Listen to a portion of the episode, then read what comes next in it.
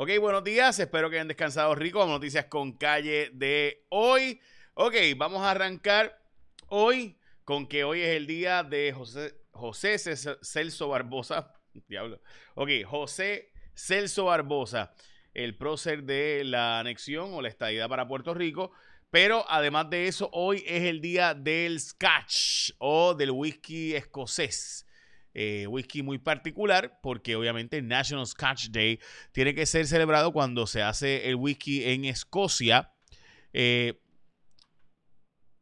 y además de eso, eh, tiene que ser 94.8% hecho en oak barrels. Ok. Y toda la fermentación de aditivos y demás se están excluidos para, por ley. Así que a ese nivel tiene que ser para que sea un escocés, un scotch. También es el Día Nacional del Creme Brûlée. Eh, hoy es el día del amsticio, importantísimo para nosotros de Corea. Y también el día de llevarte los pantalones para hacer una buena caminata por ahí con ellos. Ok, vamos a noticias con calle de hoy, no sin antes decirte que 16% fue el precio que subió la vivienda según 5 millas un reportaje importante. Ese es el precio que ha aumentado el valor de la vivienda en Puerto Rico. En el mes de junio el precio promedio de la vivienda subió eh, 188.339, es un alza de 16% respecto a junio del año pasado, según los datos provistos por OSIF o instituciones financieras. Vamos a las portadas de los periódicos, nuevas diversas, eh, hay una divergencia, una pelea, esta es la portada del nuevo día por el uso de datos sobre el COVID, voy a hablar de eso ya mismo, pero seriamente hay una pelea importante, también una radiografía en el PNP es la otra portada del nuevo día. En primera hora, el virus está poniendo la cosa difícil. Expertos hablan de una positividad muy alta, ya llegando al 6.8%. Ayer entrevisté a Rafael Bizarri sobre todo ese asunto y vamos a mostrarles ya mismo los datos a ustedes de la tasa de positividad que ciertamente, como siempre, es importante y como, como ven, cuando la pones por edad, siempre es aún eh, más importante esa tendencia. La tendencia está en 6.6%. Hoy es la tasa de positividad, dicho sea de paso, del día de hoy. Ok.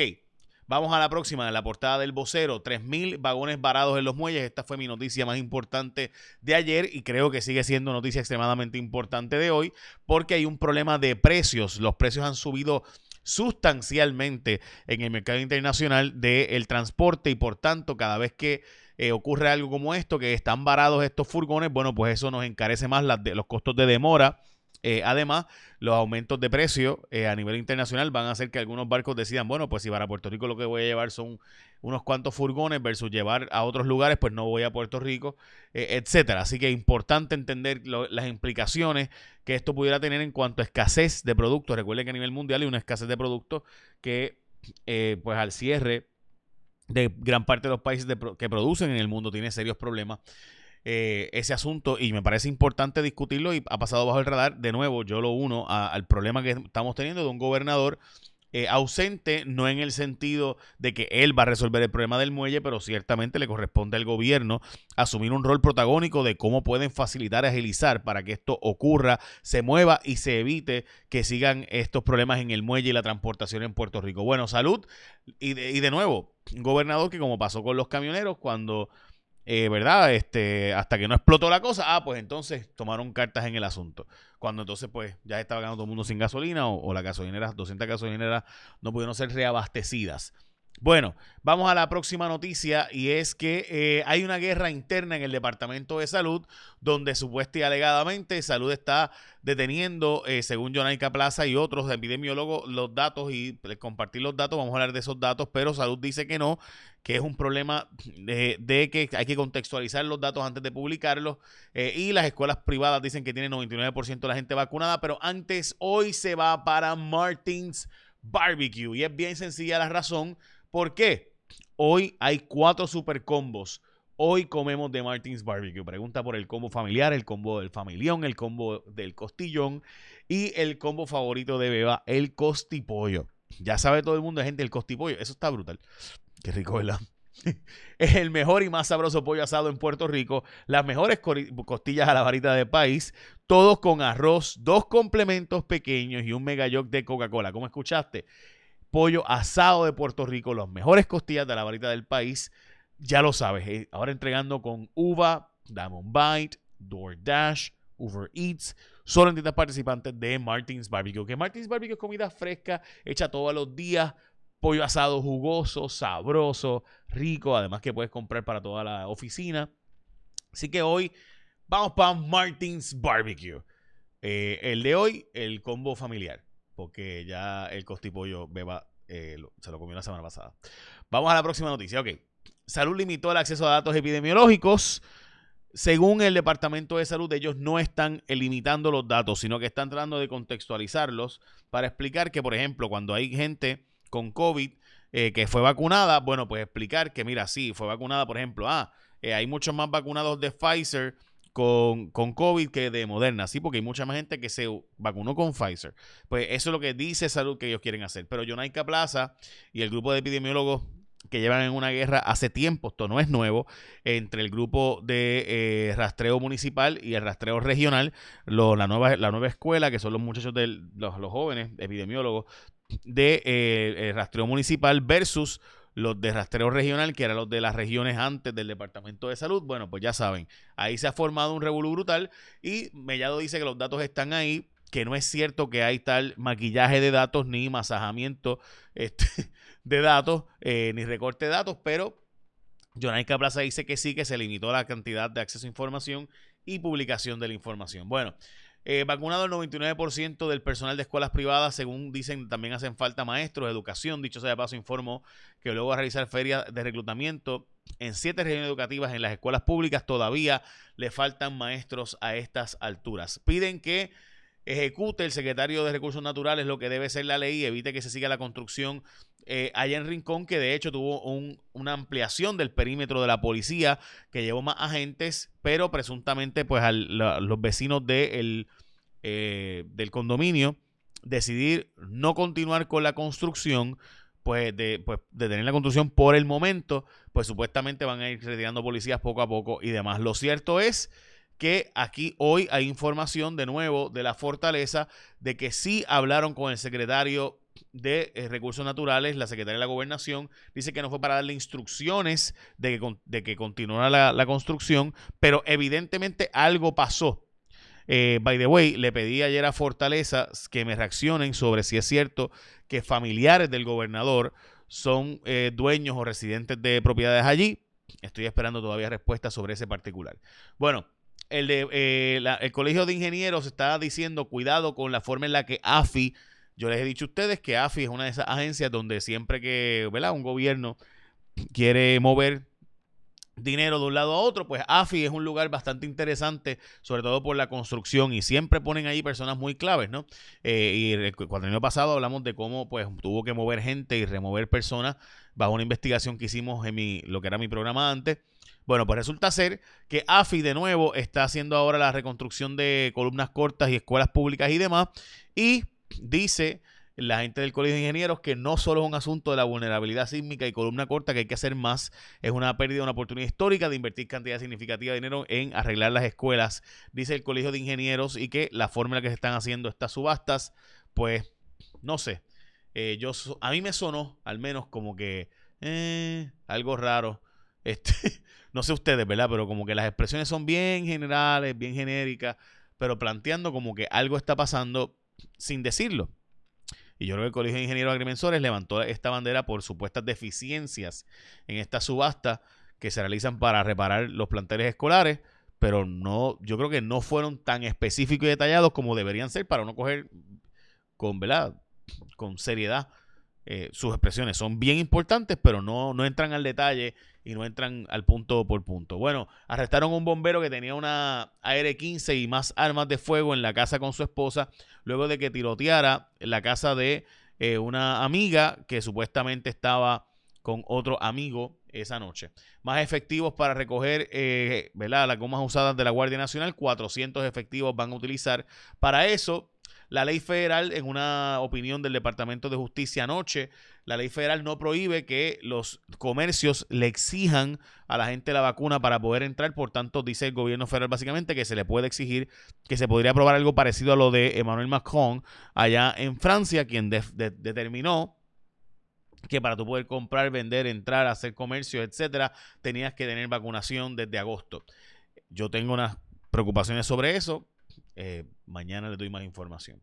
El caso de Carlos Muñiz Varela es un caso de donde un ciudadano cubano en Puerto Rico fue asesinado y se dice que fue por la extrema derecha, ¿verdad? Y el exilio cubano se alega. y finalmente aparenta ser que hay una, un departamento de justicia de verdad interesado en cooperar, pero esto han dicho muchos secretarios de justicia en el pasado y no ha pasado nada. Claro, obviamente el departamento de justicia no es el único, tendría que ser en colaboración con el FBI, que son los que supuestamente y alegadamente tenían información sobre esto. Se alega que dos sospechosos de este asesinato ocurrido hace ya décadas ya han muerto, los presuntos sospechosos.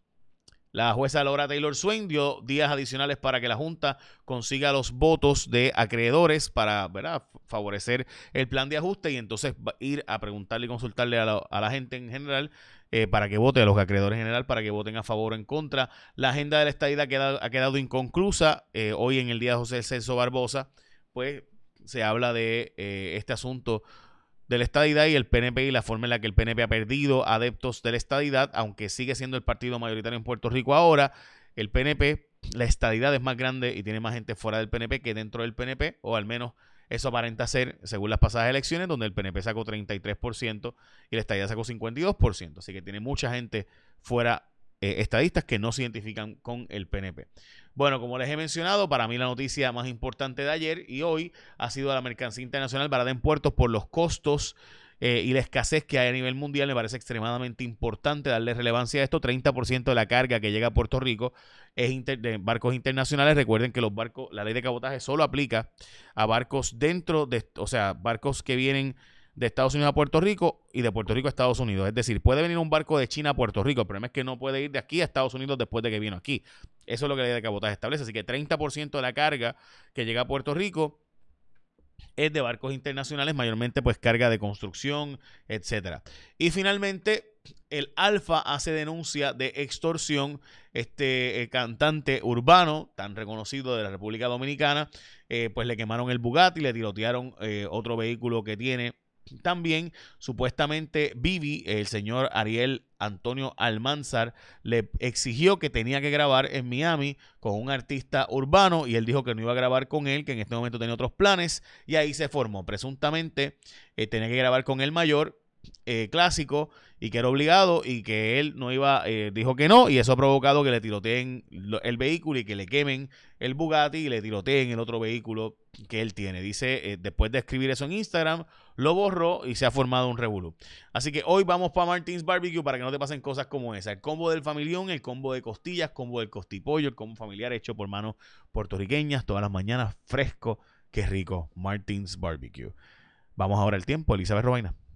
Buen día amigos de Noticias con Calle, feliz martes. Las condiciones del tiempo hoy estables, tenemos aire seco, bajas concentraciones de polvo del Sahara, así que las lluvias limitadas a los efectos locales al interior oeste y hacia el suroeste, porque hoy cambia la dirección del viento del este-noreste, se riesgo de precipitación de un 30 y hasta un 50%, muy buenos momentos de sol, temperaturas calurosas con máximas de 87 y hasta 91 grados, manténgase hidratado. El mar está muy bueno, olas de 3 a 4 pies, como siempre precaución riesgo moderado de corrientes submarinas. En cuanto a la actividad tropical, tenemos una pequeña baja presión con potencial ciclónico que se mantiene entre el sector de Georgia y Carolina del Sur. Ese potencial es escasamente de un 10%. Estaremos atentos, pero el resto del trópico todo muy tranquilo. Veremos una onda tropical pasando al sur para el viernes aquí en Puerto Rico. Esa onda es débil, no tiene potencial ciclónico. Realmente entre mañana miércoles al jueves incrementa la humedad porque pasa una vaguada al norte de Puerto Rico, así que los aguaceros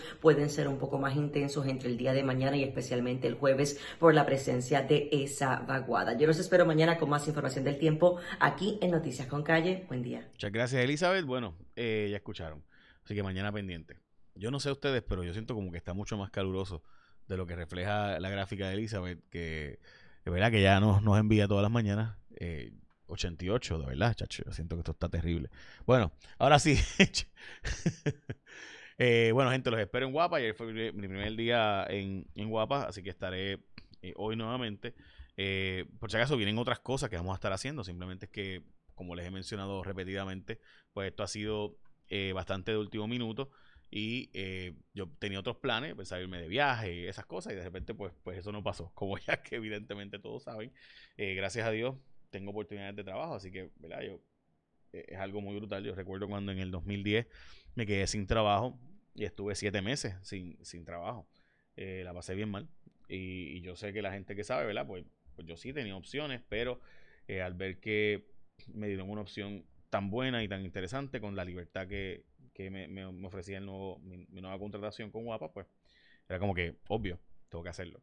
So, gracias a toda la gente que me vio ayer, gracias por sus consejos, a los haters también gracias, yo sé que hay que mejorar mucho todavía, así que los espero hoy en Guapa Televisión y Guapa América, eh, hoy a las 4 de la tarde y ya pronto pues más información sobre eso.